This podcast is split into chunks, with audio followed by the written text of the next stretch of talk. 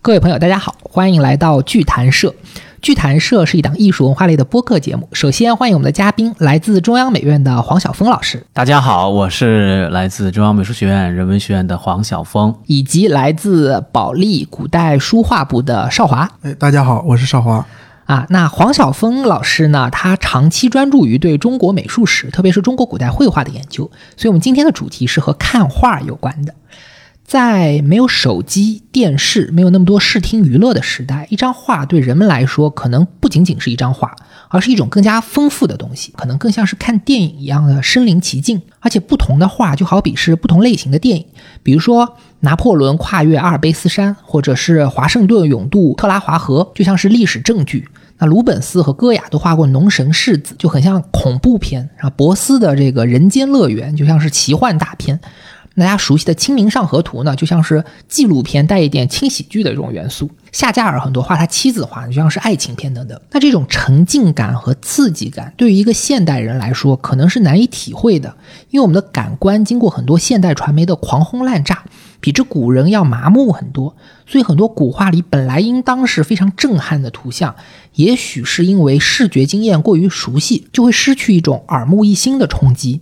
那对于这一点呢，黄老师在他的新书《古画新品录》里，采用了一种很特别的方法，带我们从这些熟悉的图像中看到陌生的东西，从审美疲劳里面发现一些惊艳的东西，而且很多结论呢是相当的具有刺激性和颠覆性的。所以黄老师的方法呢，就像是侦探破案一样，从看不清的画面细节、模糊的印章、不完整的题跋里面抽丝剥茧，层层的掀开一物，直至发现图像之下和图像之外所潜藏的这种出乎意料的结论。所以整个的观看体验呢，变得就非常的像悬疑剧或者侦探片的这种观感。所以接下来时间呢，我们就把话筒主要交给黄老师以及少华，从其中挑选几幅呃我们觉得特别有意思的古画来跟大家分。分享一下他的破案经历，从熟悉的名画里看到新鲜的东西。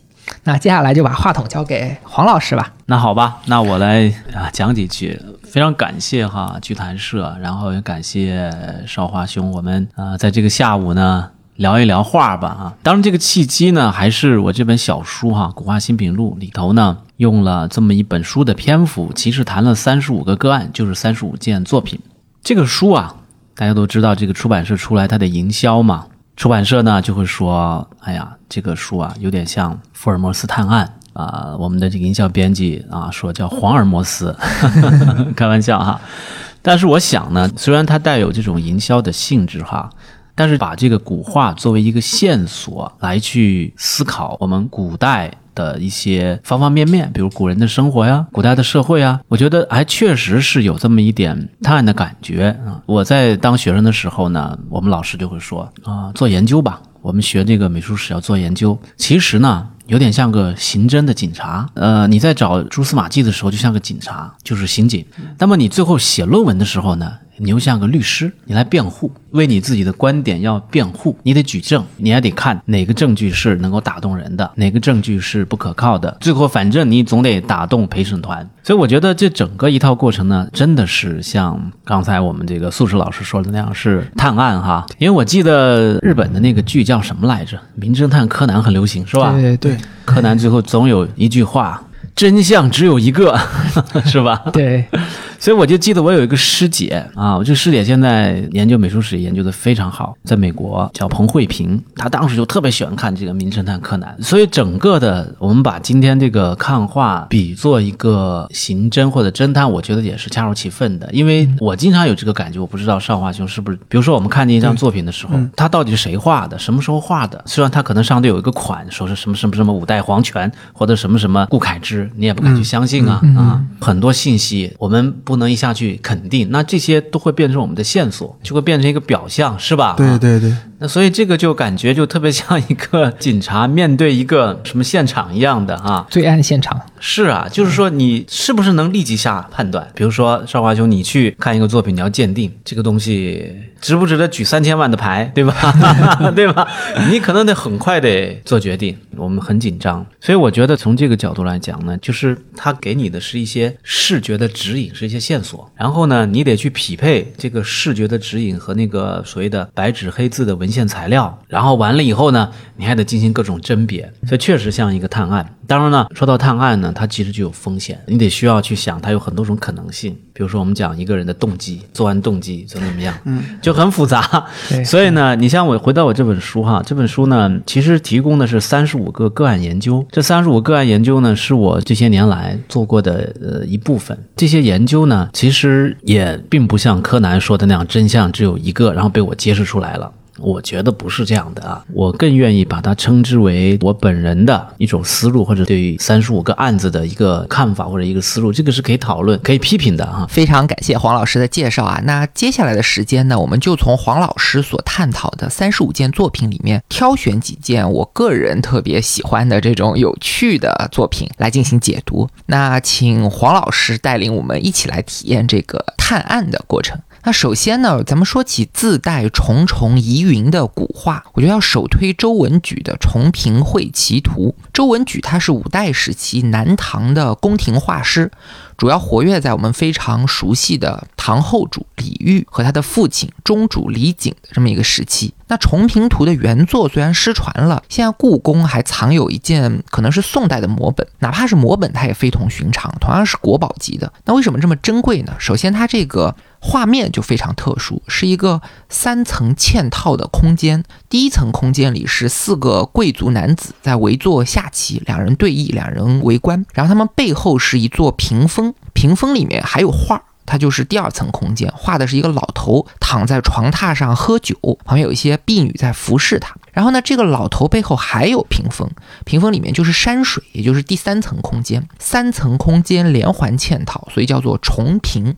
这种重屏画是非常稀少的。那光光是重屏其实还不够诡异，更稀奇的是呢，自古以来一直有一种说法，说这幅画里面暗藏玄机。它讲的其实是一个宫斗的故事，非常隐晦的描绘了当时围绕着南唐的皇位继承的这么一个政治博弈，这就非常玄乎了。按照这种说法，画面上四个下棋的人，中间是南唐的中主李璟，还有他的三个弟弟。那历史上记载，南唐的皇权在后周的威胁下，它长期是不太稳定的。为了团结几个弟弟，防止动乱，李璟曾经就许诺将来要兄终弟及，死后就传位给弟弟们，还带着他们到父皇的陵墓前起誓，这才稳定住了局面。所以长期以来就有解读认为，这幅画里面的好多细节都在暗示。中主对于皇位的安排，比如这个围棋，它的棋盘上有八颗棋子，全都是黑子，没有白子。这八颗子分别代表的就是北极星和北斗七星，都是皇权的象征。又比如说，画面上有人跟皇帝并肩而坐，就代表他已经取得了未来储君的资格。再比如说，正在下棋的两个人各自都脱掉了一只鞋子，那古代人讲究尊卑秩序嘛，在皇帝面前脱鞋子，代表对于皇帝没有那么尊重。再有还有说，背景的这个屏风里这种醉卧的老。头，还有屏风里的屏风画的这种山林野逸的这么情景，代表的是李璟自己厌倦了政治斗争，渴望隐逸的这么一种心态等等。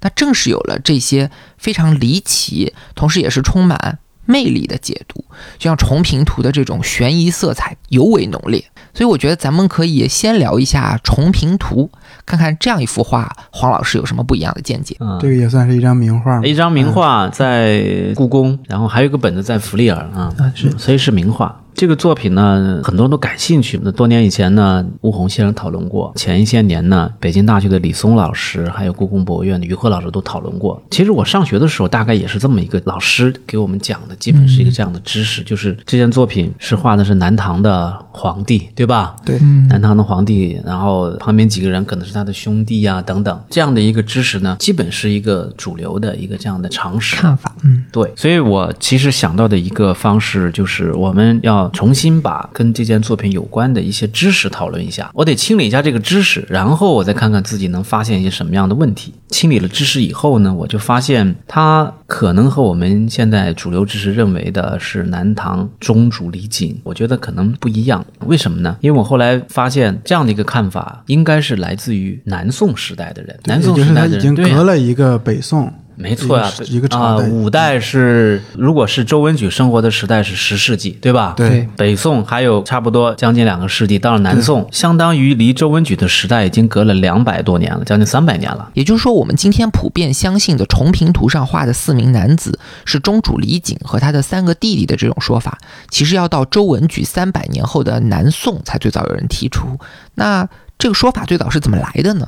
嗯，大体上来讲是这样的哈，就是大概在十二世纪的末年，我们暂且说一一九零年左右吧，有一个来自宁波的收藏家，因为宁波在南宋是一个很重要的城市，出了好多宰相啊什么的对哈，在那边出大家族，有一个大官僚，也是一个著名的这个收藏家，叫娄耀，娄耀娄大房，他收藏了一件作品。这个作品呢，根据描述啊，其实就是《重平会稽图》。当然，它不是这个版本，我觉得啊，我们今天这个版本其实临摹的，哎，是一个摹本嘛。反正他收藏了这么一个版本，然后呢，他发现哎上头有重平啊，他还看到上头有那个宋徽宗题的字儿啊，提的白居易的一首诗啊等等啊。但是画面中的人是谁呢？他不知道，反正也没有榜题。但是他人脉很广嘛，身边有很多学识特别好的朋友，就相当于他就发朋友圈。说谁知道啊？谁知道这个人是谁？那但是，我觉得应该是办雅集的时候哈。古代人喜欢办雅集，聚会的时候今啊，我们今天喝喝茶，只不过没拿画来，拿张画来，对，就可以办个雅集。然后他大概办雅集，说：“哎，我得了一张画，谁知道是谁？”然后呢，当时有一个朋友叫王明清，也是很有名的人，他写了一本后来很有名的那个笔记小说，笔记小说里头就记载了这个事情啊。他怎么说的呢？他的那个大概说法就是说，哎，这个画里面的这个人怎么跟我爷爷当年在那个当官的时候，在那个大概是江西庐山一个寺庙里头看到的一个，据说是南唐中主李璟的画像，很像嘛。我爷爷当时还临摹了一个，还带回好像是绍兴老家了。然后我小时候见过那个画像，跟这个很像啊啊。然后他就跟那个娄耀说：“哎，我家里有这么一张李景的肖像，跟这个很像。”那那个娄耀说：“是吗？”然后王明清就说：“对呀，你要不相信，我立马让人给我从那个老家取回来。”所以他后来据说还真取回来了，好像说两张画摆在一块儿，说你看丝毫不差，这么一个一个故事。我觉得这个故事吧，这里面可相信的和不可相信的都有，啊，是吧？因为首先在这书画的这个传统里面，大家喜欢把自己的一张无名的绘画往大名头上靠，或者画的一个普通人的绘画 往名人上靠。就是这张画，哎，画的是李景，那这张画的价值、学术价值、历史价值、经济价值就完全都不一样了。所以这是我听到之后，我会觉得比较 小人之心，动机。然后那个怀疑的地方对我觉得少华兄但你肯定有这个经验，比如说你要去征集藏品，对对吧？哈，然后有人送东西来，这是我爷爷的爷爷的爷爷的爷爷的的奶奶留下来的，对吧？对对对你相不相信？我们？经常会看到一些画，这个画其实它就是一个明代、清代的无名氏的，包括我们现在都会有一些作伪的人，嗯那么在上面找一个差不多同时期的人，这画的谁呢？这这要不然就龚自珍大名头，纪晓岚，哎，对，这个明朝的那就是沈周、文征明。这他的画像，尤其是他画一些你不太知道这个，这没怎么见过这个人传世画像的时候，没错。你你会你就会开始附会上，对附会上这种附会其实很厉害的。对对其实其实我就想起以前我有一个有一个老师，他做研究，他研究什么？嗯。他研究人民币。嗯，嗯人民币上不是有什么女拖拉机手，对对对，什么各种工农兵，对吧？哈，哎，是不是然后哎，然后这个上面都说是有原型的。啊啊，什么女拖拉机说啊，据说还找到了几十年后的原型啊等等。但是呢，这个老师就采访过人民币的设计者，我在中央美院嘛，中央美院有几位老师都参与过人民币的设计啊。然后呢，好像据说访谈说没有啊，我们没有说什么凭空 啊，我们只对对是只是一个想象性的，我们要创造一种可能符合中国人普遍形象的想象的哎一种对对。对一种这个东西，但是这个东西它就容易被采信。啊所以我们说重平图讲的是南唐立储风播的这种讲法。第一个疑点就在于画中人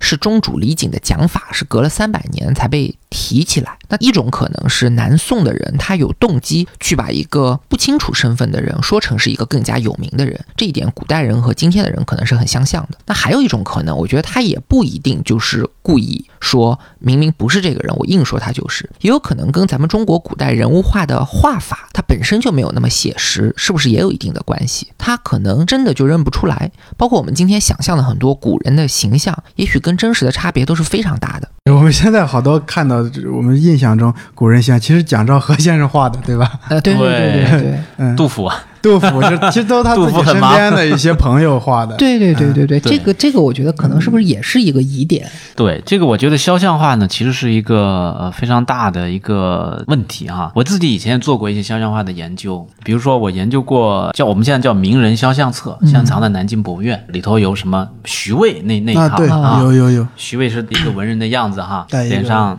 脸上还有一些雀斑那个感觉哈。那么我做过这个研究，当然是我的观点，我的观点认为这不是虚伪，嗯，因为这套册页啊每一开都是有一开旁边有文字说这是谁谁谁谁谁，但是那个文字啊都是大概是一九三四年吧，苏州的一个收藏家叫潘伯山，是跟吴湖帆关系非常好的一个人叫潘伯山，嗯，然后他收了，他就收藏了也上面也不知道是谁呀、他就去考察。因为那个画像上呢，他说啊留了一些蛛丝马迹。他说有的画像啊正面啊有几个小字儿，有的是背面贴了一个小条儿，写着什么什么人。总之，他就结合了这些蛛丝马迹，然后去查找文献，然后他反正他认为这是谁，这是谁，这是谁，这是谁。比如说，他说徐渭，他为什么认为是徐渭呢？他说，哎呀，正好我看见有一个徐渭的草书卷，前头有一个徐渭的小像啊，那张画其实是呃后来是吴湖帆收藏，但是最早是王继谦得到的，王继谦送给了吴湖帆他老师嘛哈、好像前段时间那个徐渭的展是不是还展出过？绍兴那个展啊。啊，然后呢，这个潘木山就说说，你看我把这个画像拿去，不差分毫啊，我觉得很像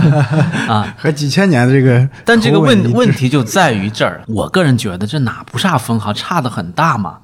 但是问题是我上课的时候，把我把这我把这两张图片摆在 PPT 上，我问我的学生，你们觉得是不是一个人？嗯五五开啊啊，在我看起来好像。根本不是一个人，嗯，但是还是有一半人会认为是一个人。这里面就有一个技术问题，就跟我们比如说有个小孩生下来，然后会说这像爸爸像妈妈，有一半人说像爸爸，有一半人说像妈妈。嗯，有时候你不是那么容易就能够分得出来的。所以总之吧，我觉得肖像是一个非常容易产生啊问题的一个领域。对，而且我觉得还有很重要的一点，就是我们今天讨论的还不是一般人的肖像。按照王明清的说法，关键性的证据其实是他爷爷在寺庙里你看到了一幅中主李璟的肖像。那画皇帝的肖像就又不一样了，讲究特别的多。比如我们今天还能看到一些明清时期的帝后像，其实这个辨识度是特别低的，根本就看不出谁是谁。我们也听过这样的说法，说帝后画像主要看一个衣冠制度，强调的是等级和威严，反而人的容貌是最不可信的，因为它存在相当程度的这种修饰美化。特别我们去看波士顿博物馆有一张历代帝王图的摹本，你要说谁是谁根本分不清，反正都是画的高大雄壮、威武有气势。你说这个人是光武帝刘秀还是隋文帝杨坚都可以，但总之一看就是个大人物，而且很有意思的是，大人物他就要特别的大。头特别大，身子也特别大，站在人群中就好像一个巨人站在一堆侏儒里一样。这些都是为了突出身份地位做的这种超现实的修饰。就这里面有很多，就像我们所熟悉的朱元璋像啊，斜拔子脸、斜拔子脸满天星的那种，对对是吧？对对但是你去看台北故宫还是北京故宫，我忘了，台北北故宫吧，台北故台北有一个台北是吧？对对对台北故宫就是一个很大的大汉，啊，那个很雄伟长得很雄伟，还挺帅的，那对对胡子是这样的？对吧那所以到底是哪个是对的？嗯那现在的学者一般认为，美术史学者认为还是台北故宫那个对嘛？那为什么会画成斜拔子脸呢？那所以就不知道啊，所以有几种猜测，有一种猜测就是说，这种斜拔子脸这个所谓的叫猪龙像啊，嗯。可能是到了晚明的时候，帝王被神化了，觉得就异象。你就不能哎异象，嗯。没错，就是异象。象，你得你得是个龙种，那你得像个龙一样的，对刘邦的大腿上啊没错有七十二颗痣啊，是不是？还得双手过膝，大耳垂肩，对吧？对对对对，所以这个可能经过一个神话的这么一个过程，当然也有可能，毕竟还是有一些朱元璋像是清代的，所以他可能也许会有一个诋毁朱元璋的过程，也说不准有这样的过程，嗯，有这样的过程啊。但是这个曾经这个大家就认为那个是朱元璋，就长那样，而且大家更容易被接受。对啊，所以这就是一个很大的问题。台北故宫做过一个专门的这个肖像帝王肖像的展览，对对对对对，它这个名字起的就很有深意。叫《权力的形状。啊，》，对对对对对，哦。它就是去年的，对。对它它其实一定是会被权力异化影响。变成什么样什么样的。还有一个事儿，我觉得挺有意思，就是《宋史》里面应该是记载的，说这个辽国人呢去求这个宋仁宗的画像，嗯。因为他们见不着面嘛，嗯。他就想我我想知道宋仁宗长什么样啊，嗯。很好奇嘛。一般老百姓也是见不着的。当时的大臣呢就说，咱不能给他这个画像，给他这个画像，他们要万一作祟，就是有那种嗯验圣，古代一些巫术，对比方说你画的很像，对他给你扎个小针儿，给你下降头埋在哪儿干什么的？那宋仁宗说这个咱不怕啊，我们 堂堂正正的是吧？就把画像给他过去了。然后那个辽国人见到之后，哈就非常佩服，怎么样怎么样？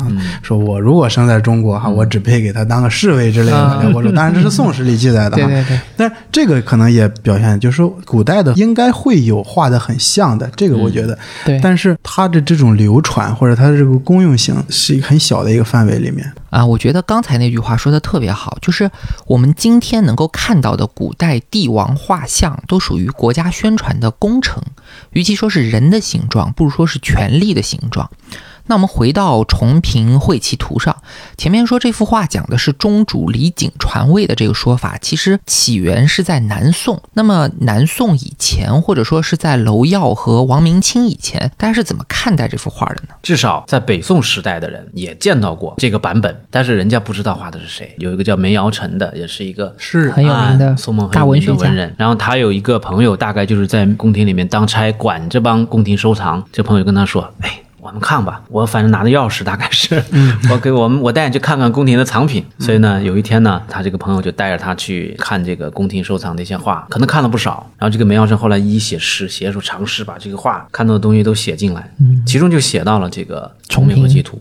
关键是他在诗里头，我记得是连是不是周文举的都不太存疑啊，都不太清楚。他说不知名姓冒人物，嗯，就一个不知名姓的画家画的人物，上面有二公对弈，旁观句，两个人在对弈，旁边还有观者，是吧？然后有一个粉帐，画里面还有一个屏风，附画一病夫，就是一个很病殃殃的人，后面有女子执京剧啊等等啊，那个显然就是这个版本。重平图，嗯啊，所以他最后说画中见画三重铺，他感兴趣的不是画的是谁，谁画的，嗯他都不知道，他感兴趣的就是这个重平。他说有那种三重的幻觉，画它叫三重铺嘛。所以从这个诗我就想，那梅尧臣都不知道，你一个楼耀，你一个王明清，你凭啥知道？嗯就凭这两张，可能是你爷爷给你讲的故事，他去庐山临摹的这个，你爷爷那个故事是不是真的，还不好说呢。他爷爷那个画是不是真的也不好说 就。不好说。怀疑精神，所以这里面就是说，我们一方面可以怀疑这条线索，另一方面就我发现，那北宋人家根本就不说这一点，北宋可比南宋早啊。你要选择去寻找这幅画的一个人物关系啊，你还得从北宋而不是从南宋。但是到北宋这儿线索断了，北宋人就说不知道谁，那我们怎么能找呢？那呃，是不是周文举的？这可能也是一个被构造的过程，至少有这种成分在里头。那所以呢，后来呢，我的研究就呃转向了，就是讨论为什么北宋人会特别感兴趣这张画。那个三重铺上面有一个病夫是什么意思？毕竟刚才我讲到的这个娄耀和王明清，他这个故事，南宋这个故事，娄耀收藏的这个画里头，它上面就是有这个宋徽宗，据说是宋徽宗写的诗，白居易的一首诗。所以后来我就通过种种线索，我发现。画中的那个屏风上的一个好像是唐代人一样的，躺在那儿喝了酒了，躺在床上，有侍女服侍他。他那个空间呢还有一个屏风，那个人应该是白居易。啊，啊，至少北宋认为也是白居易。然后我从一些材料里头也能证明他是白居易。他这个场合呢，也是根据白居易一首诗来的。白居易有首诗叫做《偶眠》，也叫醉眠，就大概是说冬天喝醉了酒想休息了，然后呢旁边有太太服侍我啊。婢女服侍我呀，然后我很舒服啊，我就想象着我自己就是一个一个古贤了，可能是他想象的竹林七贤那种古代的那感觉啊。种，嗯，那别人要画古贤屏风，还需要画古贤吗？画我不就完了吗？对吧？啊，他说这个已是屏风样，我就是屏风的这个样子。他想象我自己那个半醉的那个感觉哈，嗯很舒服。已是屏风样，何劳画古贤？别人不用画古贤，画我画我就行了。行了，嗯所以呢，因为白居易的诗歌，它其实是有一种自传性的，他的诗歌在后来很受推崇嘛。流传很对。啊，所以我估计这个诗呢，就到了宋代的时候呢，转换成一个场景。后来我又确实找到一些材料，就是一个词人叫李之仪，也是很有名。嗯嗯，李之仪啊，就是呃苏东坡的小迷弟啊，李之仪啊，什么我住长长江头，君住长江尾对对对，思念的啊。对，这个人好像一直跟着苏东坡啊。对对对对对，小所以跟班儿对小迷弟嘛，所以他也是弟子啊，所以他写过几首诗，这首诗的主题都是隐居，他可能离开首都啊去隐居，有几处就提到了，他说这个我就应该在这儿生活一百岁，享受这种安静的快乐，何妨化作重平图？我就发现，哎，他提到了重平，后来我继续看，他又有首诗，那其中呢最后一句也是讲到我这个人生处事，我的生活，我应该像重平图一样，别人怎么说骂我都没关系，诽谤我、诋毁我都没关系，反正我就在自己的小空间里头。他后头有一个注，他估计怕别人不知道重平图是什么，他有一个注说这个仕途白老，就是说世上的人画白居易老先生谓之重平图，世界上的人画的那个白居易的那个重拼图，其实就是白居易刚才那首诗嗯，那个对《偶棉》里头。就等于在宋代这是一个对，典故就。在北宋，对题材对，然后我还找到了一些什么北宋末编纂的一些诗歌，讲古今诗画呀，什么诗画总归啊，也有这样的记载啊。白乐天的诗名和元稹同时，号元白嘛。对然后说他们的诗词啊多比图画，他们的诗歌呢多会呃和图画有关哎，画的没错，形式转化成图画，比如重平图，如重平图，自唐迄今传焉，从唐代到今天，嗯，这首诗都传下来，这个画也传下来，乃乐天醉眠诗言。那这个考察就可以告一段落了，就至少在北宋那个时代，为什么对李之仪会有吸引力？为什么会提出重评这样的一个概念？嗯，其实和白居易有关系。白居易是什么样的人？白居易就是一个文人楷模呀。对，他其实对后来的文人有很大的影响嘛。他写诗写得很通俗啊，相当于一个流量明星了。同时，他又特别会营造自己形象，这么一个人。白居易有一个很广为流传的理念，就叫中隐。他有首很长的诗叫中隐，什么这个大隐隐朝市，嗯嗯我做不到。小隐我忘了什么隐于什么凡丘还是反正就是大意思在就是说哎，山林在山林，在山林。他意思就是说这个大隐小隐我都不爱去，小隐反正太凄惨了。生活条件不行对，啊，大隐我就做个中隐。我当不到那么大的官儿。对，对他说我就做个中隐，就隐在留思官，就是我当个小官，也没那么多责任感，啊 没有时间经营自己的园林啊什么之类的。对，说这个东西呢，大概找个小公司摸鱼。啊，没错呀，所以对宋代人是很有吸引力的。所以我觉得从这个角度来讲呢，《重平会棋图》呢，它那个画面就是两重屏风嘛，对吧？对外面是几个人，所谓的那个戴高帽子那个李景在下棋和几个人，还有投壶，还有什么之类，都是很华丽的。贵族的男子在玩对儿，对对对啊，他们也是一个文人，下棋是文人的事儿，投壶也是文人的事儿。嗯，虽然投壶是一个一个娱乐性比较强的，对对对，啊，他中间那个李景还其实还拿着一本书，我认为他可能就是一个打谱的，觉得可能是一个打谱，一个很小的书，也许这就能解释这个棋盘上没有白子。当然，我只是提出一种解释哈，是不是因为他在打谱？它不是一个正式对弈嘛，它就可以是我在复盘，什么新小木，什么开局，你你怎么应对等等啊。但反正我的看法大体上，如果说它一定要有一个原作的话，是不是一定是周文举是可以再讨论的。但它至少会反映了宋代以来的这样的一些观念。这个北宋的观念就是说，他们把白居易当成偶像，所以白居易在屏风里头，在偶眠，在变成古贤的那个样子，然后外头是一个现实的、现实的一个世界。是一个文人的世界，但文人世界他们本身就是在休闲，他们没有在处理公文，开腾讯会议也没有，都没有，人就在下棋。然后这个后面还有投壶，那所以这些实际上它就是一个以白居易重评这个意象为楷模的这样的一个宋代人的一个生活空间。第二重屏就是那个白居易的睡觉的情况下，嗯它还有个屏风。对，里头还有一个屏风，对，那个屏风是什么内容？它只是一个山水，具体内容有没有故事不知道，因为它山水嘛是一个秋冬季节的。然后呢，有一个人，还有一头驴，这个人没有骑在驴身上，人跟在驴屁股后头。我放大了那个细节，我反正按照我的逻辑，我甚至可以提出一个猜想，因为这个屏风属于白居易的空间，他那个喝酒的时节就是在冬天嘛，冬天，嗯，啊，冬天可能他想着外头已经天冷了，哎，我这个屏风上又是一个秋冬季节，它有一种呼应关系。瞎猜哈，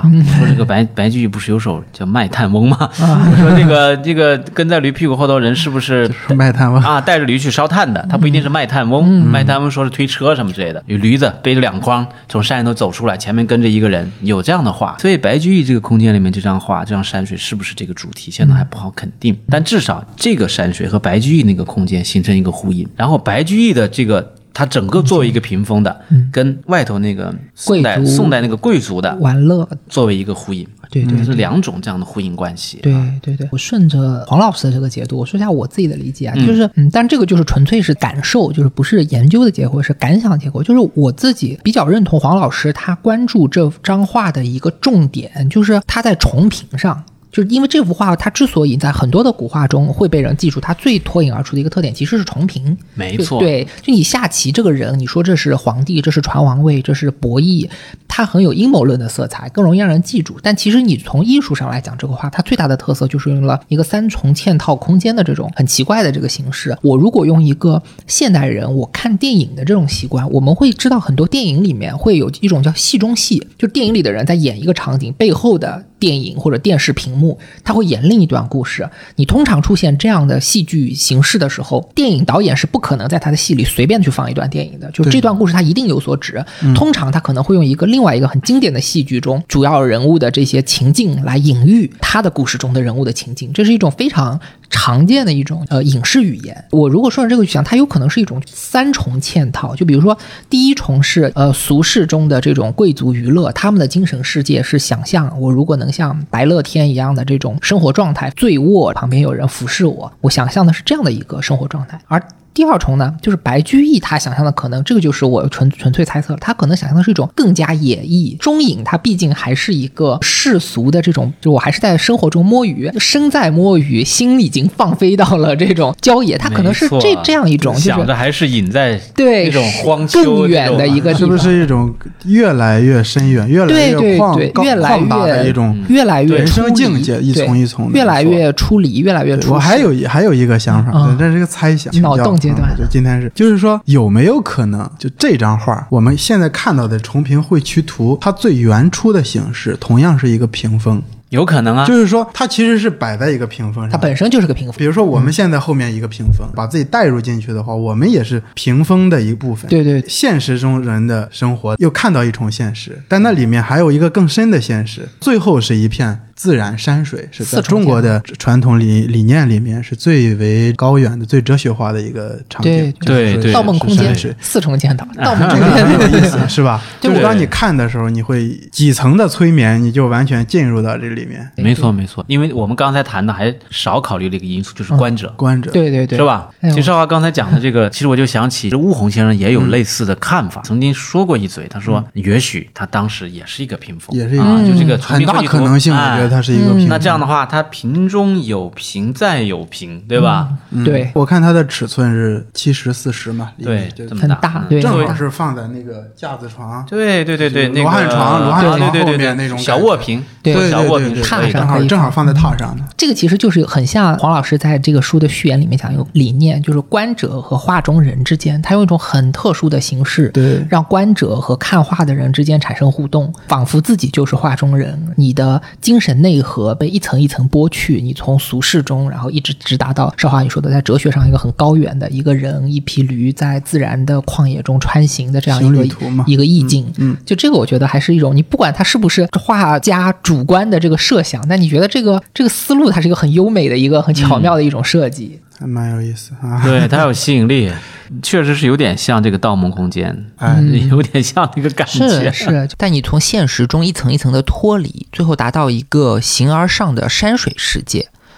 呃，所以到这里，我觉得重屏绘其图解读的也差不多了。我稍微总结一下吧。黄老师的思路是这样的：首先呢，他发现一个疑点，就是说自古以来，大家都说重屏图是周文举画的中主李璟，但这种说法的起源到底在哪里？那经过考察呢，就发现其实这是周文举之后三百年到了南宋才有人这么传的。那比起这种可能是不太可靠的传闻，我们分析这张画，最好还是要回到图像的本身上面去。那重屏图最大的特色。色或者说疑点，就是重屏嘛。为什么它要设计一个重屏嵌套的空间呢？那在这个分析的过程中呢，黄老师就发现，破解重屏奥秘的关键不在于第一重空间这里面四个下棋的人，而在于第二重空间那个躺着的人到底是谁。而这个躺着的人呢，呃，经过考察，他发现可能是。白居易有一天，白居易在家里喝醉了酒，觉得很舒服，刚好看到自己家的屏风上画着一个山林隐逸的古代圣贤，他就写诗说：“这不就是我吗？画我就可以了，何劳画古贤？何必再去画这些古人呢？”于是重屏就成为一个。典故比喻那种在俗世中抽身偷闲，身在红尘，心在旷野山林的这么一种感觉，于是就解释了为什么要设计一个三重屏，甚至三重屏本身可能也是屏风和现实空间构成四重屏的这么一个设计。所以大家就可以看到，这样去看古画。确实特别的有这种推理破案的感觉，虽然未必这是正确解或者说唯一解，但我觉得纯粹从艺术形式的角度去看的话，从这种盗梦空间的嵌套结构去理解重平图，至少是比传统的宫斗的角度去理解它是更加有美感的。那好了，以上就是我们今天要讨论的第一幅画《重平会棋图》，接下来我觉得我们可以聊聊下一幅画了。第二幅，我挑了一个知名度特别高的，哪怕是在宋画当中也算是最有代表性的名作了吧，就是李公麟的《五马图》。那要不黄老师您先给大家简单介绍一下这个《五马图》，它画的是什么？好啊，五马图，五马图其实很简单了，就是五匹马嘛。只不过它的具体的含义呢，可能通过五马图这个名称你体现不出来。比如说，如果你去看英文中对这幅画的介绍，那它翻译过来就是五匹贡马，进贡的贡。对，这幅画呢，一直以来也被认为是李公麟，就是北宋后期很重要的一个画家。也被认为是画白描人物宋代第一的画家，同时他又被认为是北宋的这个文人绘画里头的一个重要的人物。那么他的唯一的一件真迹，传为他的作品还有其他几件，但是呢，这件作品被认为是唯一的一件真迹。那么他画的呢，就是五匹贡马。一般的我们的看法就是五匹贡马啊，每匹贡马呢都有名字，名字都很好听啊，有仿照这个唐代的那个名称叫赵夜白，还有叫什么好头赤啊。什么锦帛葱啊，凤头葱啊，等等，名字就是唐风啊，就是有唐风啊，这种什么凤头啊、好头啊，包括这种难念的很多马的名字啊，现在已经有人做过研究，就是可能来自于突厥语啊等等，对对，当时有很多转换啊等等，西域来啊，尤其是这个唐代有那种昭陵六郡，那个名字更难念，萨路子、特勒彪、特勒彪 等等啊，这几个名字还相对好念的，比如说你看第一批叫凤头葱，它那个马呢。它脑袋就是尖尖的，像一个凤头一样的尖尖的。那么锦帛葱呢？第二批呢？锦帛嘛，胳膊的帛嘛，锦帛就是胳膊上有花纹嘛，纹了个身一样的 啊。花臂大哥啊，对，锦帛葱。然后第三批叫好头赤，那就就就非常大白话了，就是好红的一个大脑袋的这匹马呀，对吧？好头赤，对吧？这一匹红马啊。然后呢，呃，照夜白，那肯定就是。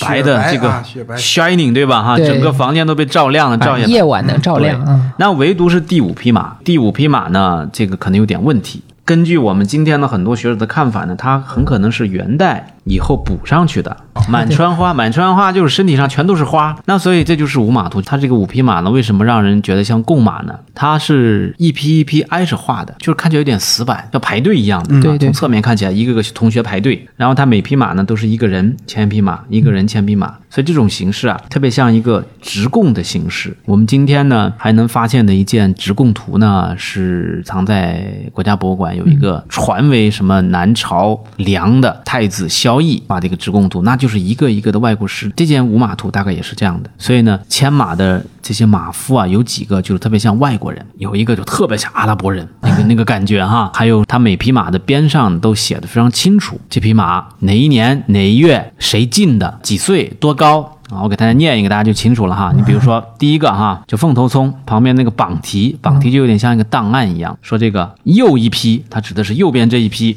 元佑元年十二月十六日，一个具体的时间了。左奇迹院在宋代的时候养马的有左奇迹院、右奇迹院。说左奇迹院收就是收到，我收到了于田国进道，于田国就是新疆。呃在新疆那个和田这一块儿哈，于田国进道凤头葱八岁五尺四寸，五尺四寸是它的高度。那古代的马的高度呢，基本是从它那个肩胛骨量到它的脚，不像我们人，我们人的身高量到脑袋顶，但马人家是四足着地啊。对对对，我们人如果四足着地的话，我们绝对没马高啊。所以这个五尺四寸大概是一米六，还是我曾经转换过啊。一米六几吧，啊。还挺高的。挺高的它直他直体脑袋一米九吧，就这个样子了哈。所以他每匹马都是基本是这样有个榜题，这个榜题呢，过去认为是黄庭坚写的。黄庭坚，因为这张画呢没有李公麟的落款，但是呢每匹马边上这个榜题有点像黄庭坚的笔法，然后呢整幅画后头有一个黄庭坚的比较长的题跋跋，说是李公麟画的。那所以这就是这张画的一个基本情况。这张画呢比较有意思的一个点是什么呢？它在很长时间里啊，我们都以为它已经毁掉了，在二战的时候毁掉了。它曾经是清宫旧藏，但是呢大概是二十年代就卖到日本去了，卖到日本去了，经过了这个二十多年呢，到了二战的时候呢就不见了。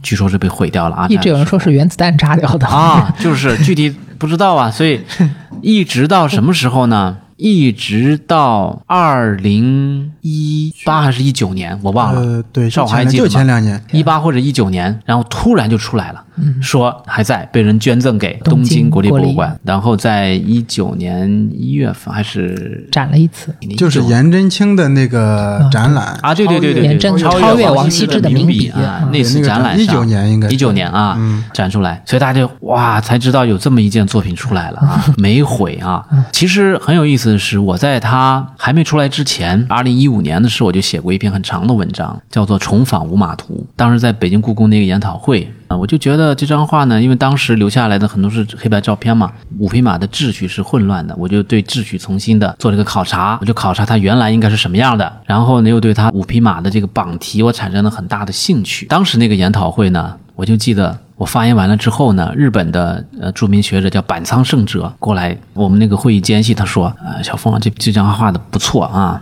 很遗憾他不在了，但是也说不准。”啊，我当时也没当回事儿哈，说不准啊。我说百仓老师，你为什么觉得他可能还在呢？当时百仓就说啊，以前我们认为的还有几件不在的作品，后来出来了。我前两天做了一个展览啊，欢迎你来看。所以等到这个一九年这个展览的时候，我才知道百仓老师憋了好几年了啊，当时欲言又止啊，因为他一直是在做这个事儿，编图录，就等着那个东京国立博物馆这次大展。所以当时他已经向我透露了一些信息，说可能还在啊你。还没有领悟到，我没领悟到，所以当时我第一时间买了他那本呃两千多块钱、三千将近三千的图录哈。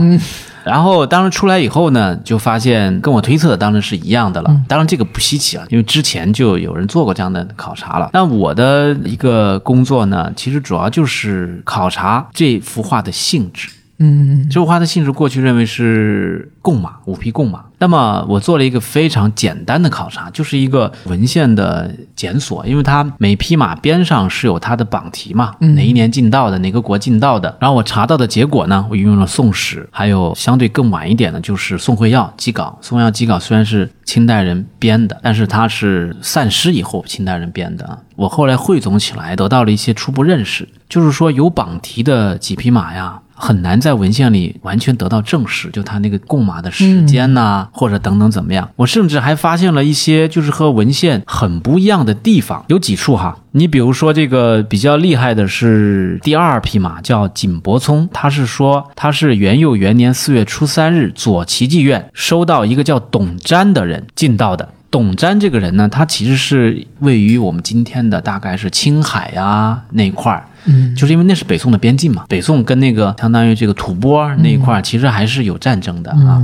董瞻其实就是吐蕃的一个部落里的一个首领，他其实，在榜题上说的元佑元年已经去世了，嗯，他已经去世了，他已经去世，怎么可能会还以他的名义进到一匹马呢？当然，这个呢，我后来又自圆其说了一下，为什么呢？因为查文献呢是说，这个董瞻虽然已经在元佑元年去世了，但是他的死讯在前几年已经去世了，但是他的死讯呢，据说呢被隐瞒了一段时间。一个是当时从青海到北宋的这个皇家有几个月的时差，对对对另外呢，皇家知道以后呢，皇帝呢。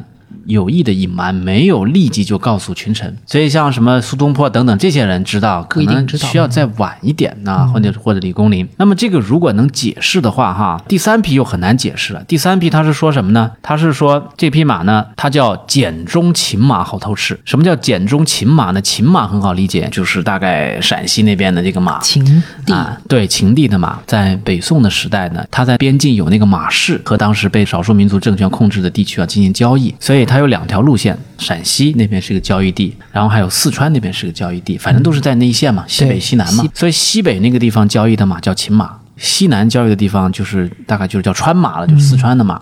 它这个简中呢，就是挑挑拣拣的拣，中央的中。什么叫简中呢？字面意思我们就能猜出来嘛。从一大批马里头挑选一些比较好的，到御马为皇家服务，叫简中秦马。那这样的话呢，你就发现好像有点问题了。这个明显就不是一个贡马嘛。买来的，对，然后我们再看这匹马的牵马的人，他虽然是一个特别像阿拉伯人，留着胡子，但是呢，他戴的是一个唐代的那个官员的服头，而且他的这个身体是裸裸露了很多，光着脚，光着腿，露出一边胳膊，手上拿这个刷子，这个样子呢，实际上不是正儿八经的带匹马是进贡，不太符合外交礼仪对。，他实际上是什么呢？实际上这个人已经是一个唐朝的马夫，他负责给马洗澡等等，他拿个刷子是给马刷、刷身体的。对对对所以他刚刚从水里出来，或者是要把马牵到小河里头去，所以那个衣服都是脱下来系系在身上，然后胳膊什么都是露着的。这怎么是一个进贡的场景？绝对不是嘛，对不对？对那这个场景在什么样的语境里画下来的，就是个问题了。包括还有第四匹马叫赵夜白，我们知道韩干有一张画叫赵夜白，唐代是吧？唐代马的名字，然后他为什么要还用这个呢？就说不清楚。然后呢，我还从一个书法的角度，我就发现他的榜题啊，其实是有两种两种格式，包括写法都不一样。那你比如说有一些字啊，讲到马的年龄的时候，讲马有几岁几岁，这个“岁”字写法不一样，画成几个岁写法不一样，等等吧。从书法的角度，从这个文献的角度，我就发现，哎，好像跟我过去认识的不一样。所以我后来就转而去考察另外一点，李公麟为什么被认为非常重要？画的马非常好，然后就考察这个马好在什么地方？怎么个定义？宋代人画马画的好，非常简单的一个字儿，真。画的特别真，特别像。我的考察呢，最后也挺出乎我意料的，因为我发现这几匹马都有它的一个比较明显的特征，要么是鬃毛，要么是身体。其中呢，有几匹马因为有原作出来了，我们就知道带有颜色的，不是像以前那样的黑白的。然后我就产生了怀疑，你比如说那匹叫做锦帛葱的，我们讲葱马，葱马，妾乘游碧车，狼跨青葱马。葱是指的那种青白杂毛的马，这个叫锦帛葱，身上是带有肉色儿的，肉色的，然后脖子上那个那个胳膊上再来一片那个像那个纹身那种那种那种花臂哈，然后它那个腿呀、四条腿的那个膝盖上啊，还有那种像老虎斑一样的。我就考察它为什么这么画呢？从来没见过嘛，老虎斑，你看淡红色、红黄色的马，这明显不是一个青白杂毛的葱马嘛，怎么去看啊？我还真的是当时为了研究这匹马呀，还买了一些书，比如说《象马》啊，有一本书叫《象马》，是一个我们国内研究这个畜牧业、研究马很有名的一个专家。看这些书，我就发现了，哎，这几匹马实际上能对应起一个非常具体的马种。包括宋代对马的分类呢，是按照毛色嘛，它马的身上的斑纹的不同，其实就是毛色的不一样。所以呢，我就发现这里面的马呢，其实都一一能对应。那其中最有意思的就是这个锦帛葱。锦帛葱它之所以是一个带点红黄色呢，是因为这种马呢，在我们今天我们叫做兔褐毛马，兔子的兔，褐色的褐，它像一个野兔一样的，带有那种黄褐色。这种兔褐毛的马有几个特点，就一个就是它有叫鹰膀，这两个字就是字面意思就是老鹰的翅膀。然后呢，这种兔褐毛的马还有一个特征就是它的膝盖上有那种老虎皮一样的啊，对或者像。或者像蛇，或者像虎皮这种斑纹，能一一对应。所以总之吧，我考察着考察就发现，哎，这是李公麟比较厉害的地方。过去从来没有人这么画，画的这么真实。比如像他第一批凤头葱，他这真的是一匹葱马，他身上就画出那种淡淡的那种花纹儿，这是葱马。还有那个赵叶白，赵叶白他为什么是叫赵叶白？因为他画的真的是一匹白马，他和那个韩干那个赵叶白不一样。韩干那个赵叶白，你看到那个小腿都是深色的，那不是真正的纯种白马，纯种白马是基因变异过的。啊我们一般讲的白马，就像《西游记》里面那个白龙马，它都是青马、青葱马呀，年纪大了。啊，就跟我们人一样，你看我现在都有白头发了，对吧？啊，它那个白头发比较多而已，它就变白了，皮肤还是深色的。但是所谓的纯白马呢，完全因为基因变异，它皮肤都是肉色的嘛，它那个白毛一根根都是白毛。特别亮。啊，所以我们看这匹马就是完全是白的。等等，我就从这样的一个，你可以说是动物学的角度，我就发现它画的非常真实，非常的真实，就带来了另外一点，就我刚才讲的，他那个榜题也好啊，人物的那个形象也好的不真实的地方。就你一个如此之严谨的画家，啊为什么会留下这么多漏洞？是啊，比如他画一个洗澡的那个外国马夫啊，带着马洗澡的外国马夫等等。然后呢，我后来就发现他这里面几个所谓的胡人牵马的人哈，这里面的服装啊，其实都是唐代以来的胡人服装。第一批的这个人长那种褐色胡子的，头上戴一个像一 毡帽啊，像毡帽四个角翘起来。这个实际上在唐代的那个，在隋唐的那个表现那个胡人的图像上就有。那所以我就发现，哎，虽然他表面上是一个非常真实的形象，号称是贡马，实际上不是贡马，不是一个说五个不同时间来到大宋朝进贡的五匹贡马，找李公麟说，哎，公麟同志来。帮我们拍个照，对吧？哈，它不是这个样子啊，嗯它实际上含有非常复杂的含义在这儿。我首先接触是李公麟的，然后我在想，它不是为宫廷画的，首先排除，可能也不是为政府画的，它可能就是在一个文人圈子里头的。那这就是让我们可以对什么是文人画，当时为什么要画马画的如此的这个真实，但是又带有仿古的色彩，它仿的其实就是什么唐代的韩干呐、等等这些人。嗯那么它里头可能是有含义在这儿的。那刚才黄老师讲了这么多呢，其实就是抛出来一个疑点。传统上都认为李公麟的五马图画的是边境少数民族领袖向北宋朝廷进贡名马的这么一个景象。那比起重平图来讲，五马图的画面就非常简单了，仅仅就是五个人牵着五匹马一字排开。但在这么一个简单的景象里，却存在着非常矛盾的东西。就是一方面，李公麟对于马的观察是极度的细腻和写实，各种细节都是符合我们今天对动物的研究的。但另一方面呢，黄庭坚的这个榜题还有各种历史资料又存在着明显的误差，要不就是进贡人的这个时间对不上，他寿命对不上；要不就是明明是买来的简中嘛，他非要说是进贡嘛，而且这些人的穿着和北宋时期的少数民族领袖或者是外交人员的形象是对不上的，反而是像仿古、仿唐代人的这么一个打扮。那问题就来了，为什么李公麟和黄庭坚要留下这么一件带有明显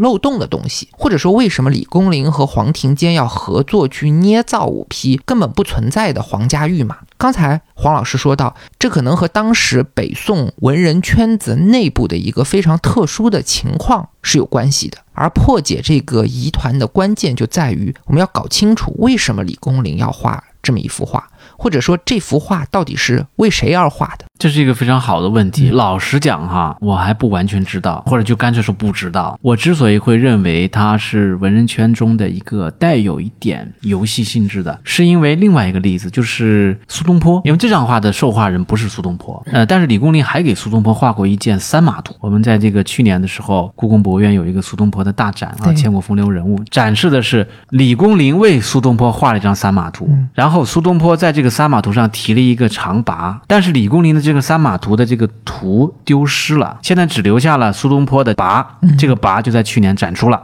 那么也就是说，确实有这么一张画，李公麟为苏东坡画过三马图，这里面的三匹马也号称是当时进贡的，但是我也对这个考察过。因为它里头写的很清楚嘛，哪匹哪匹马嘛，我觉得也都是虚的，也都是虚的啊。那甚至里头那个李公麟的那个三马图跋里头还说，它叫三马图赞嘛，它有一个长长的赞文。他说哈，这三匹马画成了之后呢，我还要请那个当时被抓的一个少数民族领袖叫鬼章清义节，也是一个相当于吐蕃的一个领袖，我要请他来给我们牵这个马。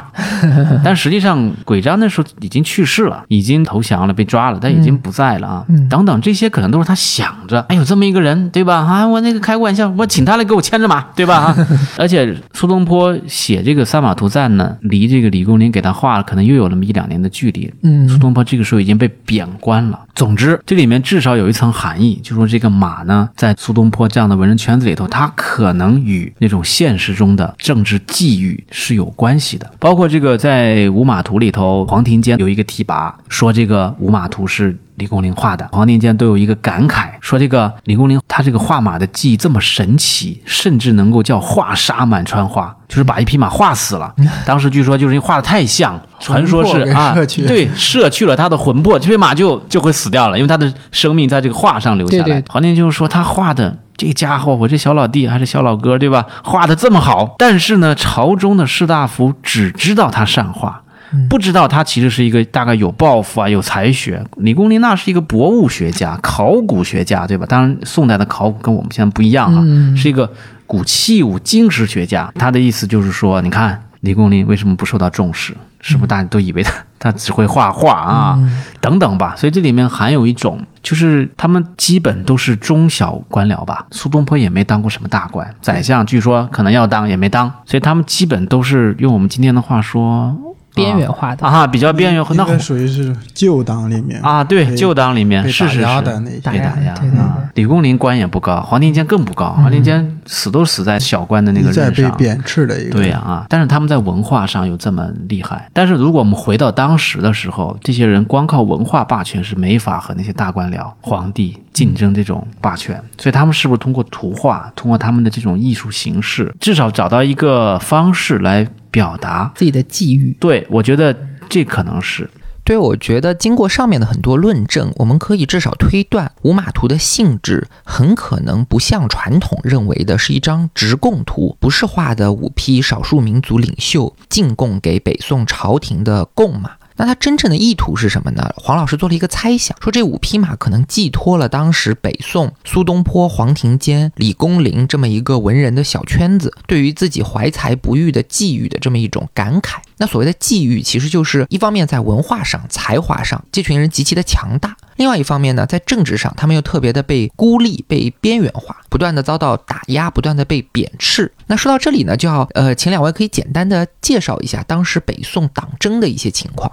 党争。对行，那我讲两句，然后少华也可以讲几句。北宋的党争，这个五马图的几个核心人物都在，最核心的是苏东坡，但其实苏东坡也是这个党争里头的一个小边缘。那他因为官位不大嘛，他没法进入这个。党争的核心，核心是王安石和司马光啊这样的一些他们是针锋。相对的。对，宋代其实神宗变法是对北宋的政局影响特别大的一个，就是王安石的变法。王安石就属于新党，新党的很多措施采取出来之后，历史上的评价是触动了很多大地主、大官僚的利益。对于百姓呢，有时候因为操之过急，可能对百姓也有一些妨害。所以呢，朝中就会有反对他的这一派，就是司马光那一派。所以这两派的斗争呢，一直持续到北宋灭亡，到宋徽宗的时候，还是有一个元佑党人碑啊，像蔡京，就是王安石的亲戚。嗯，那么他当时就又把这个苏轼他们作为元佑党人啊去打压打入党籍毁掉了嗯很多这个苏轼的书法呀、绘画，这都是小事儿了。对对但是最重要的是对这个国家命运的一个影响。那么苏轼这个人呢，他其实是比较持平的，就是他认为，呃，新法固然不可取，但是呢，国家也应该有所改革。但是司马光上台之后，就基本上是把王安石所有的法度全部都废掉了。对。带跟带这个王安石就情绪的，对，就非常的，所以就苏轼跟他聊完之后，就大呼说司马牛嘛，司马牛，司马牛，这跟牛一样犟。这个，所以他在新党、旧党两边，其实他都不讨好。独立评论人，然后新党把他当旧党打，旧党把他当新党打。对，但他其实是更持中的一这么一派。对。所以像他的这个苏门四学士是吧？嗯。就像黄庭坚呀包括李公麟呀，包括那个驸马，对。啊那个王申王申，王申他们其实都是受苏东坡连累的，一直在被贬斥，他们属于这样一派。其实这种境遇里面产生的这种艺术作品，我觉得应该是会跟他们自己的一些政治上的理想或者是自身的寄予相关的。当然，具体到这个五马图，就像刚才黄老师讲的，就是你当你真正的面对这张画的时候，你发出来那个问题就会是非常具体了。他画给谁的？他这个画要给谁看的？这个是最重要的。如果说不是共寓的那么一张画，如果是给一个朋友画的，那么他们之间有一些心照不宣的，或者有一些在当时大家都能够理解的一些东西，嗯。可能经过了几千年之后，对我们在看这张画的时候，就变成了一个谜题，对。需要我们去找到更丰富的、更完善的资料。啊他们之间是很容易就理解。他们很不用容易理解，不用戳破的。对对对，嗯。我为什么画一个古人，而马是非常写实的，而且很写实的这个马呢，在这个进贡的年月啊什么的，嗯。又好像没有那么严谨，好像又甚至是有问题的，可能在当时心照不宣的，很容易理解的。这个可能就是破案的这个。一个关键的 这个这个这个有趣的地方，但是最起码，我觉得提出问题是很有很重要意思的。对对就是它不是像我们想象的那么简单的一幅作品。对，就我们现代人的理解，马可以解读成战争的工具，也是人才的象征。那和平年代的战马没有用，比喻人才不能建功立业；千里马不受重视，比喻苏轼、黄庭坚、李公麟这些元佑党人被排挤打压。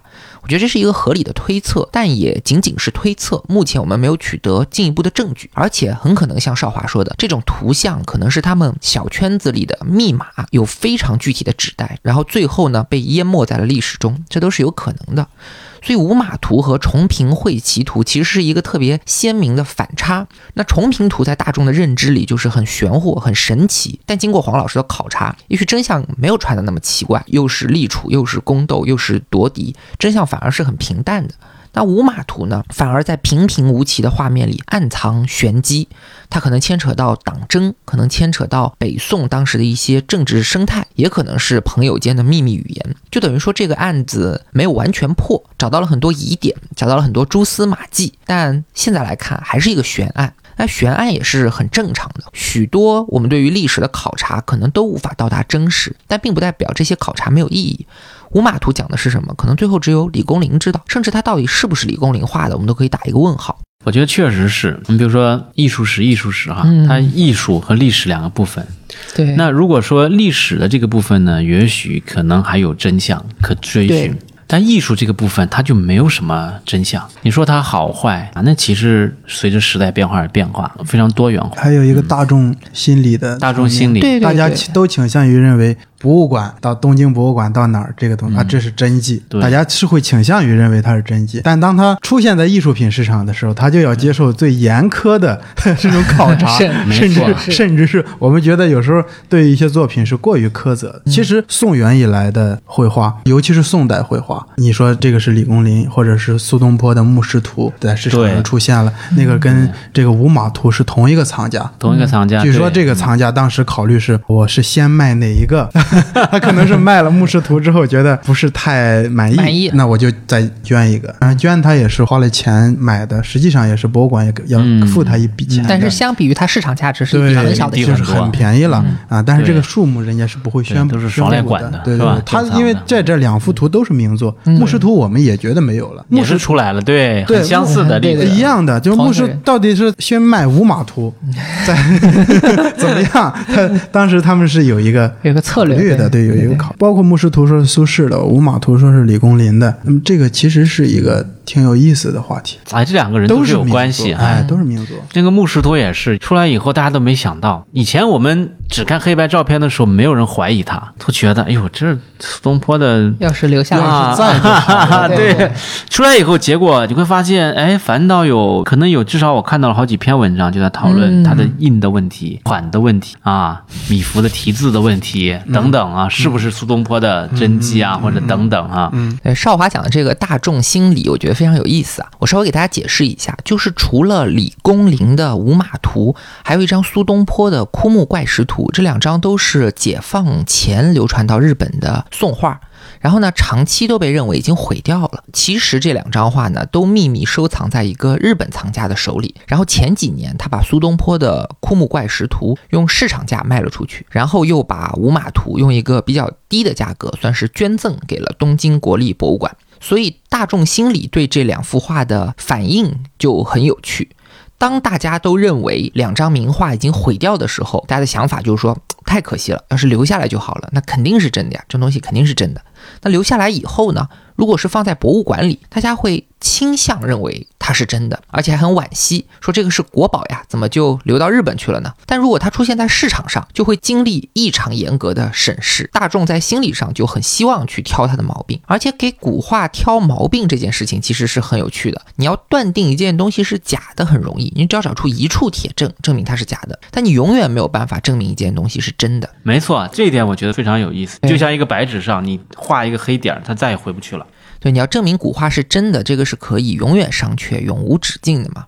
那这里我们正好说到大众认知，我觉得可以就着大众认知这件事情，进入到我们今天要聊的第三幅作品——元代郑思孝的《墨兰图》。《墨兰图》呢，其实在咱们之前的节目里，刘浩老师曾经就提到过，这幅画在大众的认知里算是一个移民的 logo。那为什么会这样呢？因为墨兰他画的是一株无根的兰花，兰花我们知道，过去有句话叫“芝兰生于幽谷，不以无人而不芳；君子修道立德，不为贫穷而改节。”那兰花就是君子的象征，无根的兰花代表君子无土，就比喻汉族人被北方的少数民族政权夺去了土地的这么一个情况。那失去土地的君子，不正是移民的写照吗？所以长期以来，墨兰一直都是传统文化里一个非常经典的符号。而且画这幅画的郑思孝也非常神奇。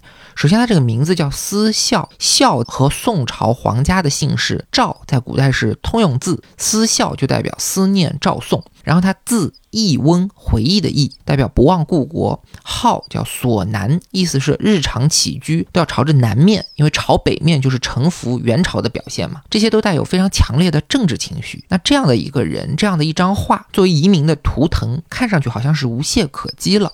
但是经过黄老师的考察呢，他还是发现了一些很不一样的东西。所以接下来我们就听一听黄老师的分析吧。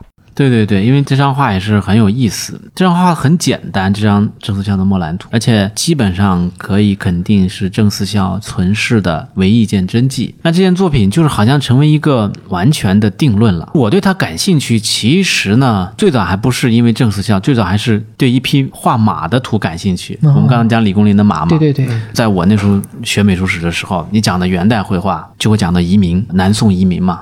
所谓的移民，就是说他们生活在上一个朝代，但是这个朝代被灭亡了，他们又被迫生活在下一个朝代，他们又不能去自杀，舍不得，对吧？啊，还想着要怎么怎么样啊，叫移民。所以呢，南宋被元朝灭亡了，被蒙古灭亡了，就有南宋移民。那么当时我们美术史上的这个元代绘画就会讲两个移民，一个是郑思孝，还有一个叫公开。公开它最著名的就是一件瘦马图。那我是最早对瘦马图感兴趣啊，因为这个瘦马就画的很有意思嘛。我们过去也是说这个瘦马图是一个怀才不遇啊，用那个公开用那个瘦马来比喻自己这个不受重视啊，或者说移民在了新新朝廷之下已经失掉了一个任何吃饭的那个心情，他叫绝食而死啊，或者等等啊。呃，我对这个也产生了一定的怀疑。首先必须讲，就是有一些解释啊，就让我不满足。我觉得如果一件绘画它仅仅落实为一种移民的抽象的一个象征物，觉得会不会有点太简单了？嗯，或者也许是有移民的成分，它可能还有别的成分。那别的成分我们怎么去看它？所以我就通过对那个瘦马的考察，然后转到对郑思肖的考察。有意思的是呢，那个公开的瘦马图，我倒没有写出专门的文章，反倒是先写了郑思肖这个墨兰图。但公开那个我也准备写哈，因为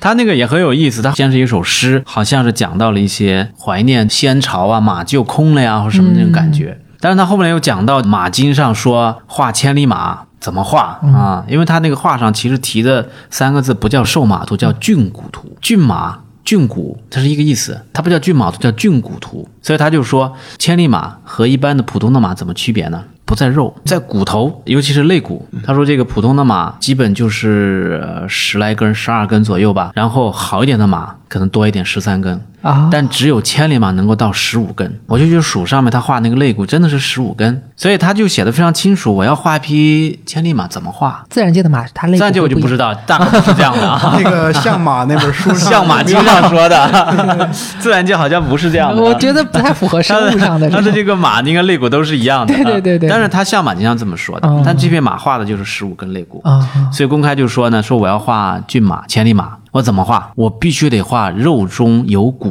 嗯我才能画出千里骏马的千里马的感觉。啊所以他要画骨啊。所以瘦，嗯对，所以我就说，这至少是另一种解释。对于当事人来讲呢，公开他做了一个创新，马经上的东西被他赋予了一个新的意义啊，他把那个瘦马这个传统主题赋予了新的意义。所以呢，从这个出发，我还对文献记载的公开的一些其他的记载产生了怀疑啊，因为文献记载说公开曾经在南宋的时候还和陆秀夫关系非常好，说他这个到了元朝以后呢，就是个愤世嫉俗，然后画画家里头很穷，画画怎么画呢？有个儿子，儿子说你给我蹲着，就把纸铺到儿子背上这么画画，连个桌都没有。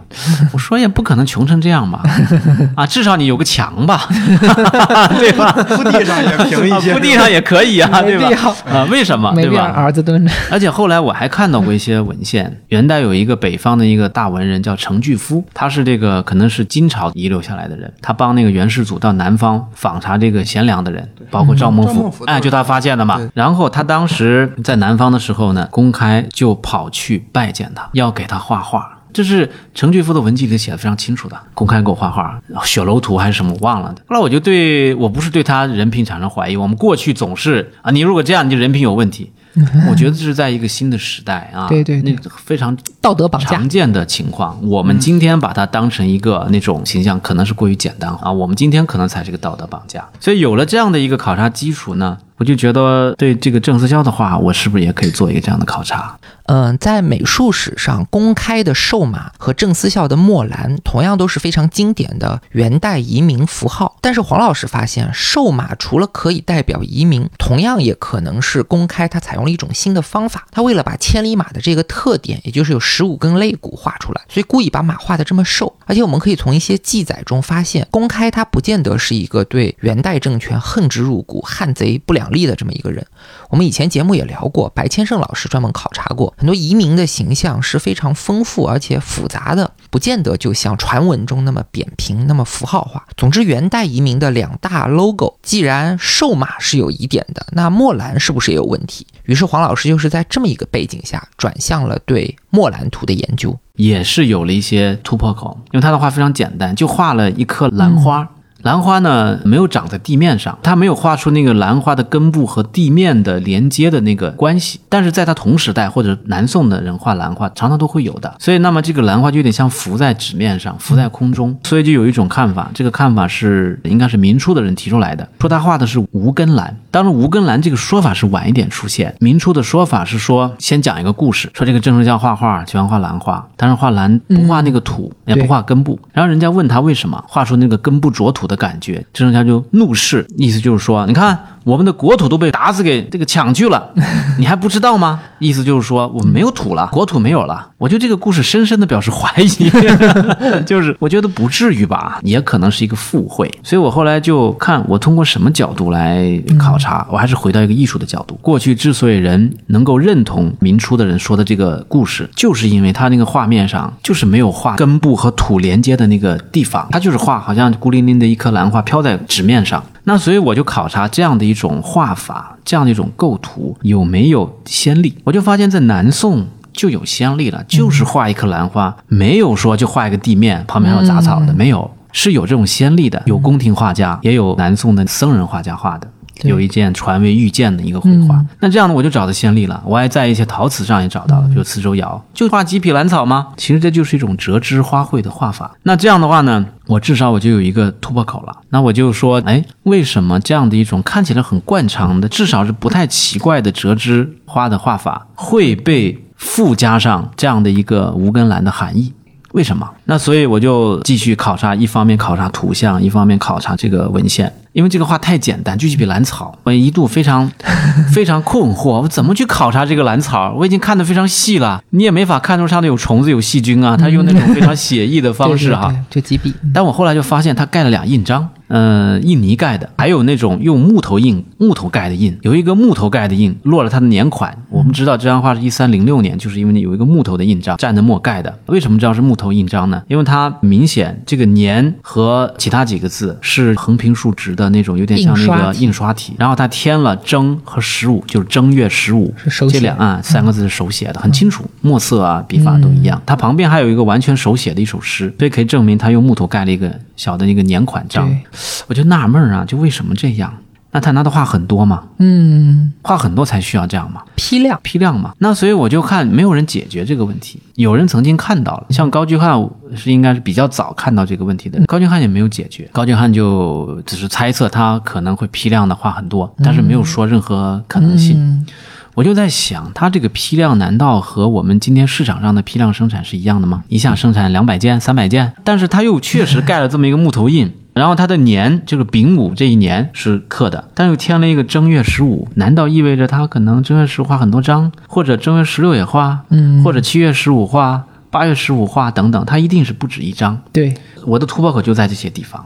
然后呢，我慢慢的就呃寻找证据，我就发现他这个所谓的正月十五可能是有一个所指的，他为什么要正月十五？这跟他自己的佛教信仰是有关系的。正月十五是佛教讲燃灯节嘛，道教讲上元节嘛，非常重要的日子。然后我去爬书，他有没有宗教信仰？有，他是非常重要的一个佛教徒，同时道教徒，他两方面都很精深。他当然是个俗家了，但两方面都很精深。我就发现了一些过去单纯研究美术史的人没有注意到的一些材料，比如说。郑成孝是一个类似于一个宗师级的人物，就在一些宗教仪式上特别有心得。什么仪式呢？就是超度亡魂。所以他年轻的时候就写过两篇文章或者两本书，一篇是道教的，讲这个道教怎么去超度亡魂。一篇是佛教的，同样讲怎么超度恶鬼，要施犯恶鬼嘛。佛教的那个没留下来，道教那个留下来了，就收在了正统道藏里头，就是还是一个比较重要的一个讲你怎么去操作仪式啊各种步骤啊，引渡亡魂呐、给他吃饭让他吃饱，然后然后把他送走啊等等。道教的这篇留下来了，所以我后来发现，哎，他这个文章里面就讲了一些重要的日子要超度啊什么之类的。那么他可能会对这些日子就特别敏感。然后呢，我就在画面上寻找其他的蛛丝马迹，那因为他是一个佛教徒，是个道教徒嘛，对吧？他这个画面上还盖着几方章，有一个叫索南翁，因为他刚才讲了，他叫郑思肖，也叫号索南，索南翁的印。我后来发现他这个印的那个篆法呀，和宋元时代的很多禅宗绘画里面的那个很多禅僧的那个印章是相似的。因为我刚才讲到画折枝的那个没有画根的那个兰花，在他之前已经有已经有禅僧画家画嘛，所以我会想到，哎，这是不是跟禅宗的语境有关系？我会顺着这个角度。然后关键是他有一方特别有趣的章，我们今天讲闲章，但是他不是一般的闲章，十六个字，就四行，每行四个字：求则不得，不求或与，老眼空阔，清风筋骨。怎么解释？嗯，尤其是头两句“求则不得”。过去的解释是说，郑思肖是个很清高的人，你问他求画，他不给你；不求或与，你不问他求，说不准他会给你。有他的传记故事就这么说的。有人给他钱，威胁他，甚至有县官 威胁他说：“我听说你有一点田啊，有点田产，你不给我画兰花的话呢，我给你收重税。”他就说：“我手可断，兰不可得，我就不给你画。但转过头来呢，你走在大街上，那些小朋友、老头儿，他非得把画送给别人，跟他一一点都不认识的。过去人这么解释的，和他传记，传记也是比较晚的人写的嘛，和这个解释起来。但是我的一个想法是什么呢？呃，以前也上过一些佛教史，朦朦胧胧有一点印象，知道这个佛经里头讲苦集灭道啊，苦集灭道是讲那个四谛啊，四谛嘛。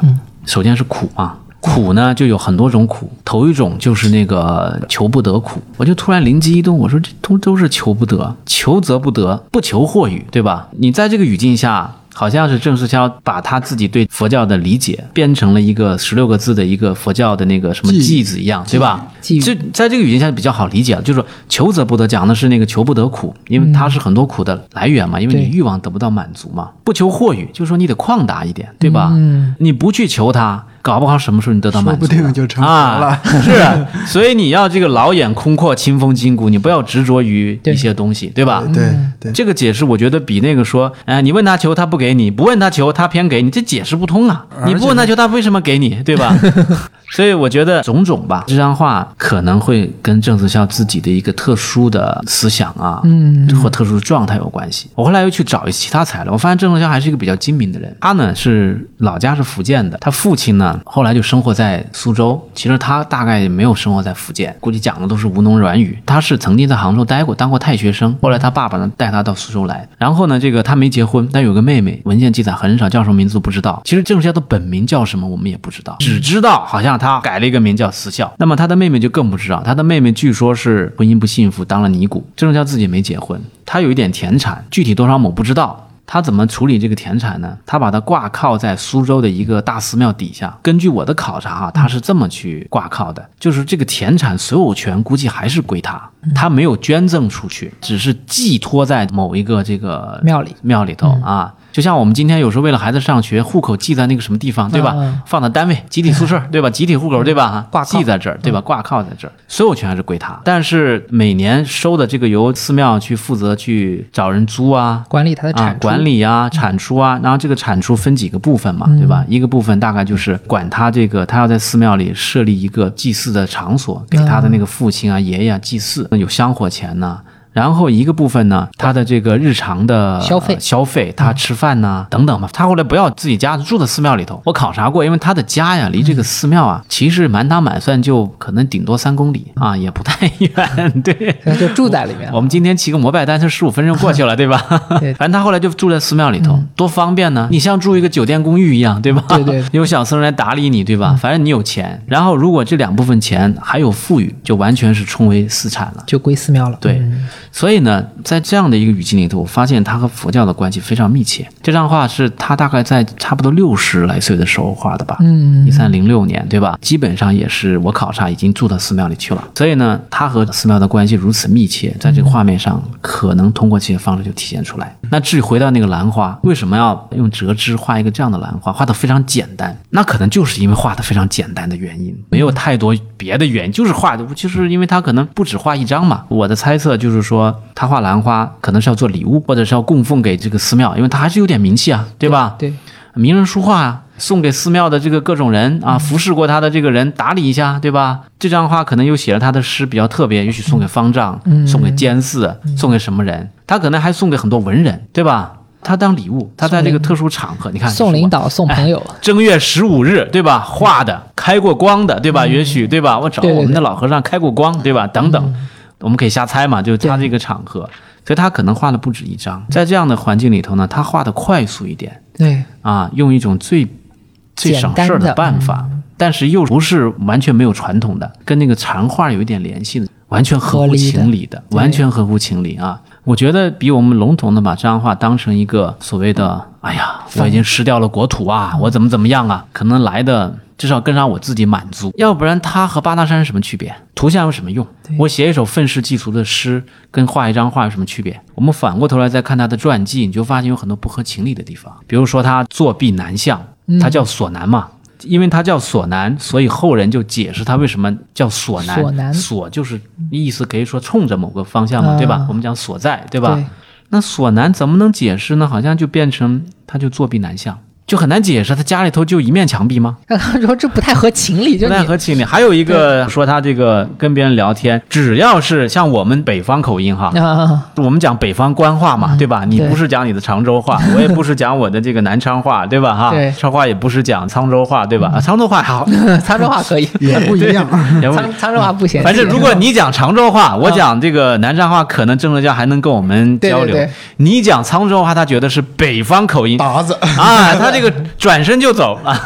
对对对，但 有这样的说法，我觉得可能吗？也许可能哈。呃，我我我觉得哈，就是有时候黄老师那种梳理是非常有效的。你看他这个说法是发生在一个什么样的时代背景下？是当事人，比如说他的朋友就这么记得，那么他可靠性就高一些。对对对那么比方说以晚明的人去构造出这么一个对最早的关于他的对对对形象是这样一个说法，可能就我们就要对怀疑。对，其实少华说的这一点非常关键。我们判断哪个版本的故事更可靠，郑思孝到底是移民，还是像黄老师所分析的一个居住在寺庙里的普通文人，很大程度上是取决于那些把他描述成移民的说法，它产生于什么时代。那就请问黄老师，这种把郑思孝和墨兰当做移民来塑造，它最早是起源于什么时候？是在什么人的作用下出现？这个问题其实我爬出过材料，当然材料肯定是不全的，我们今天没有材料是全的。但是仅就我爬出的材料而言，最早有这种说法呢，应该是在明代初年，到了明代初年了，差不多哦也差不多隔了一百年，百年嘛嗯差不多一百年了。那么在元末，有一些人呢，认识那些见过郑思孝的人的那些文人，他们的记载呢，就比明初的记载相对要客观一点啊。你比如说，还有一个说法，说他这个逢年节的时候，人就稀里糊涂不见了，跑到野外去痛哭一场，而且是冲着南边痛哭。不知道为什么。后来以后他也不说。那么这是明代人记载，那么元末的人记载，跟他去世也大概这个事儿也很像是明代人干出来的事儿，并不像一个对，就很像是你按照自己的想法去塑造一个古人。是是是对，元末的人记载，比如有个叫郑元佑的，郑元佑也是元末的一个比较有名的文人了，书法上也很有名嘛。嗯现在很多书画、古书画上还有提的那个款呢。然后他其实是后来就搬到苏州去生活。搜访过一些苏州名人的故事，这个东西后来还被那个陶宗仪啊，都都都有些拿来用了啊。那根据郑元佑的说法呢，他是岁时年节的时候是哭自己的先祖，而不是说到跑到一个野外去野哭啊。到了后来，这就变成一个野哭了，嗯不知道为什么。实际上很好理解啊，刚才不说到他的寺庙里头专门还给自己的父亲祖父都案供了这么样的小龛嘛。在宋代的时候是这样的，如果你有钱，你可以跟一个寺庙建立关系，你就是做我的功德寺；你没钱的话，你就在一个寺庙里头弄一个小龛就行了啊。这个逢年过节能够祭祀一下，郑和萧就是这样的，所以他实际上他是在祭祀他的先祖。郑对，这一点很重要，就是关于他的那些离奇的记载，比如说任何时候都要朝向南方啊，不跟有北方口音的人交往啊，每逢年节要去郊外野哭啊，其实都是在他死后一百年左右才出现的。而那些跟他时代相近的人的记录里，他的行为举止其实没有这么怪异。那讲到这里，我觉得我个人是倾向于接受黄老师的解释的，但是还有一个关键的问题没有解决，就是前面讲到正思孝为什么要叫思孝，思念赵宋，为什么字义翁，回忆故土，然后号索南，面朝南方，那他的名号总是他自己起的，为什么这些内容也有移民的含义？思孝为什么叫思孝？他为什么字义翁？为什么号索南？我有一个自己的看法，当然这个看法呢也不完全是我提出来的，在我之前也有一个学者也讨论过，他的讨论就说这个思孝啊，这个孝啊，很可能是那种叫不孝之子那个意思，就是说我去想着要向我的父祖看齐，叫思孝，孝就是模仿嘛。那么为什么他叫字义翁呢？其实他年纪不大，就叫翁、啊，字义翁啊。翁可以解释为他的那个父亲，忆就是回忆嘛。他不是说年纪大了才叫翁，他年纪还不算很大的就字忆翁嘛，字就是义翁啊思念我的父亲。嗯，对啊。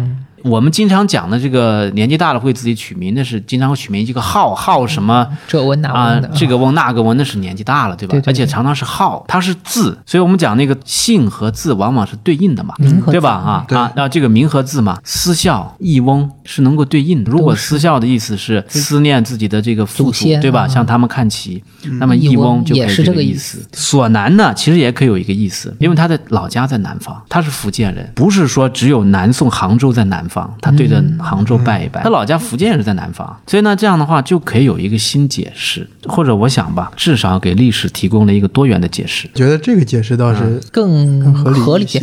义翁这个字很字义温关对键思孝很关键。翁其实就是就是父亲嘛，对家祭无忘告乃翁，义翁思孝。这样一一解释的话，名和字的这种关系是更明白一些，更透彻一些。因为他也不是好义翁，是字对义翁。而且前面说到他的田产有有三份收益嘛，其中一份就是专门用来交代寺庙去祭祀他的祖先，而且他每逢年节都要到郊外去哭着祭拜父祖，可见他这个人是很孝顺的。那说到这里，其实还有一件很关键的事情，就是我们知道郑思孝真正被当成移民的代表或者叫模范移民，其实跟一部据说是他写的书有关，叫做《新史》。心脏的心，历史的史。那传说这本书里是写了很多怀念宋朝怒斥蒙元的这个诗文。那黄老师，您要不讲一讲《新史》是怎么一回事？这个还是很重要的。就刚才说到，为什么他会变成这么一个移民的代表？其实我刚才说是在明初的时候，明初的时候只是对他这个传记大概形成了一个这样的传记，但是把他真正解读为一个典范的移民，其实是在清初，像顾炎武啊就很崇拜他。清初还出现了很多他的画像，拈着一朵兰花 啊，就没有没有叶子那个兰花啊，就这样的啊。所以这个跟他的那本叫《新史》的书很有名，《新史》的书大概是崇祯十一年是38年一六三八年啊，嗯已经离一六四四年灭亡呃灭亡嗯啊，已经差不多了。它这个新史啊，我们今天已经没有原始的。如果我们把它看成是一个考古发掘的话，这个考古现场已经破坏了。我们只是通过清初的人或者明末清初的人一些说法，是说呢，大概一六三八年呢，这个苏州有一个很大的寺庙叫承天寺，它那个井啊里头那个井，它要重新的疏通一下，然后有烂泥嘛，可能把井水排干了，把烂泥挖出来，掏来掏去，掏来掏去，哎。掏出一个铁盒子，铁盒子这个铁盒子呢，好像是还被什么石灰啊等等包裹住了，就跟一个墓葬一样的啊。马王堆就是这样的，白膏泥什么各种石灰等等放在一块儿啊。所以盒子一打开呢。里头有一本书，就叫《新史》啊，落款是郑思孝，后头还有序吧，大概是讲在南宋灭亡前，他把他这个投到这个井里去的啊。那时候郑思孝还是个三十光啷岁的小年轻，里头的很多诗呢，大概是非常明显的骂那个蒙元统治者或者针对统蒙元统治者的这样的一些这样的诗。那所以这个东西出来之后呢，放在那个明末清初的那个语境里头呢，很快就被刊印。可能《新史》出来以后没几年就被刊印。重新刊印，但这个刊印的主持者，他对这个事件怎么看法，我们现在就不知道了。怎么去证实是真还是假？从清代就有两种看法，一种认为是真的，一种认为是伪造的。就被认为是当时可能有一些有一些苏州人或者文人故意造了这么一个头进去，然后故意让他被发掘、被挖出来，就像一个我们讲古代总有天书对吧？哈，对对对造出一些天书对吧？这种感觉啊，伪伪书啊伪书，这两种观点呢一直争论到今天。啊，我个人会觉得说新史是伪书的可能性还是挺大的，因为你如果结合当时的历史背景，特别是江南人对于满清的这种极度反感的情绪，如果大家了解清初的一些情况的话，就会知道这个江南文人对于汉族正统性的坚持，它既有这种传统上我们说的气节风骨的原因，也有很多现实利益方面的原因，是真正意义上的水火不容。所以有一些像明史案啊之类的文字狱，都是在这种背景下出来的，后来闹得非常厉害。所以不管从动机也好，还是新史出现的这个时间点也好，就这么巧，可以说太巧了。而且很重要的一点是，刚刚我们说到明史嘛，其实在灭国之后大搞文字狱，消灭反抗者的这种思想和文化，这个是满清人的做法，蒙元人并没有这样做。所以郑思孝他作为一个宋代移民，他没有必要鬼鬼祟祟的把这些骂蒙古人的诗文还用石灰包起来投到井里，他没有这个必要。那反而很像是一个呃明朝移民，他需要这么干。所以我们说，当一个王朝灭亡以后，你要集结人心，你要去搞这种反清复明的这种大事业的时候，那你很需要树立一个典型，去塑造一个模范英雄人物，爱国模范郑思孝，那很可能就是这么营造出来的。好像也有学者考察过这个《满江红》那首词，啊，满江红到底是不是岳飞写的？对对对对对后来有这么一个发发发现好像跟明朝人也有一些关系。对对对，就是有这样的猜想。他当时也是处于一种外患的时候，需要需要这么一个东西但是那个因为那个诗写的太好了，词写的太好了，写的太像岳飞了，对，太符合。太符合他的人生了，所以大家愿意，就文学塑造上大家更愿意。这个我觉得是一个很重要的点。回到我们今天的主题嘛，我们说看画，看画你从不同的角度看到不同的东西，也是看到不同的可能性。很多时候其实是你想要看什么的时候，你就会越来越看到能证明你的这些元素，然后最后会让你的这个答案变成一个唯一的答案。但当你换一个角度的时候，嗯也许你会发现它存在种种的可能性，包括我们管黄老师您写这个书也好，我们今天聊这期节目也好，我们也不是去追求一个历史的确定性，我们也不是去说我们穿越时空对去还原一个真相，不是真的像刑侦一样，真相只有一个，嗯凶手是他就是他，就不能有冤假错案。我觉得这个是艺术，特别是看古画的一个很重要的一个魅力，对，就它的这种多义性，它多个角度、多种可能性。少华还有什么想说的吗？我就简单补充一点啊，我觉得黄老师他提出的这个书里的，包括郑思孝这个问题，其实是特有意思。我们看郑思孝其他的，就真正他存世的作品里面透露出来的移民情节到底有多少？嗯实际上这个是印证他心史的真伪的，嗯应该是一部分。嗯没当然错我没有去考证过。但是我最初了解这个人，其实是鲁迅写的郑思孝的两个条幅去送给朋友郑思孝的两首诗。他那个诗就呃很有意思，他是那种有点像唐代的那个寒山拾得写诗的那个意思，嗯就禅宗的，对，好像那个语言很白话。嗯啊，说昔时所读书，今已都忘却。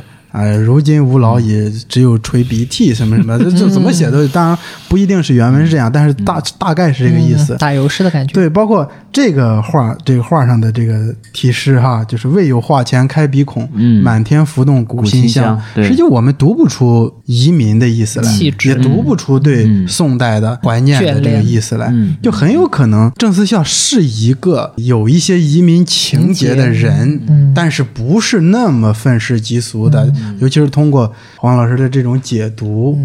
我理解哈，他、嗯他可能就是有那么一两句故事，比如说呃现在还有土吗？为什么画土啊？那你说他这个意思里面有没有一种讥讽，或者说有没有一种开玩笑？对对对或者他他不是那么义正言辞的跟你指着你鼻子说现在还有土吗？你还让我画土，不是这个意思。他可能说，对咱现在没土了呀，对，我就不，画了呀。他可能是那么一种心态，因为他对于在政治，他不像文天祥之类的是，我们见到他很强的就参与到这个抗争里面，或者说在宋代当一个什么样的官员，怎怎么样怎么样，可能不是这样的，可能他是有一些移民情节，在这一点被后来的这些文人放大抓住了，附加自己的这个抓住以后理解，所以我觉得更有意思一点就是，包括我们今天在理解一张古画的时候，我们应该也有一个反思，就是说我们现在去，可能又是用我们自己当代人的眼光。没错没错，去附加到古人的这个理解没错上，我们重新又建构了一个新的理解、对理解的方式。那么到后来的人，可能有更多资料或者更嗯新的观念出来之后，嗯会不会也像我们一样去理解这个？那我觉得应该还是不一样的。我一直觉得研究历史的，他其实很难像一个心理学家或者那个什么通灵者那样 啊，他真的能通过一个东西能够了解他怎么想、所思所想的，非常难。那我们如何能回到他真正的内心世界呢？所以我想，艺术史呢，也只能是在一个另外一个层面，我们只是重建一种可能性啊。历史已经过去了，我们今天再去研究它，顶多就是建立一种跟它平行的关系。这个关系如果搭建的有道理，我们就认为这可能接近于历史真相。那如果不是的话，或者你又发现。更好的一种建构的方式，那可能就会是另外一个呃新研究。对你永远不可能回到过去，也不可能去影响过去了。我们这个研究是搭建一个平行宇宙，其实影响的是我们当下。我想，如果我们通过呃比如今天讲的几个案例呢，其实一个核心呢就是说，你先得去怀疑它，你先得去考察它的合理性，你不要盲目怀疑，但是更不能盲目接受。这样的话呢，我觉得是艺术对我们今天人生活的一个启发。行，那到这里，我觉得咱们今天节目的时间也差不多了，非常非常感谢两位的参与。那今天的节目里呢，我们解读了黄晓峰老师的新作《古画新品录》中提到的三件作品。在这本书里呢，黄老师用同样的方法，一共解读了三十五张古画。大家如果感兴趣的话，非常欢迎去自己看一下其他的内容。那在节目的最后，我想套用黄老师在这本书里对另一件作品的解析来收一个尾。这件作品叫做《村舍驱邪图》，传为南宋的大画家李唐的作品。那也有人说不是啊。这个《村舍驱邪图》呢，它画的是乡村里面的男男女女在围观一张钟馗的画像，但每个人的眼睛都在看向不同的地方，所以就看到了不同的东西。有的人被钟馗这种满脸胡须、怒目圆睁的样子吓得捂住了眼睛，有的人呢看得津津有味，像是在欣赏这个画家的笔法。但所有人之中有一个人，或者说有一双眼睛超越了画中的这个冬日的村庄，看向了画外，直勾勾地看着你我这些看画的人。这个人就是大家围观的这个画里的钟馗。我觉得这一幕就是现代人看古画最好的预言。我们可以看画家的技艺，看纯粹的笔法，也可以看故事、看情节，甚至我们可以透过一张古画去和古人对视。但是最惊心动魄，或者说最毛骨悚然的是，这张古画它其实也在看你。好了，那本期节目到这里就结束了，非常感谢大家的收听，我们下期再见。好的，再见。再见，再见，再见。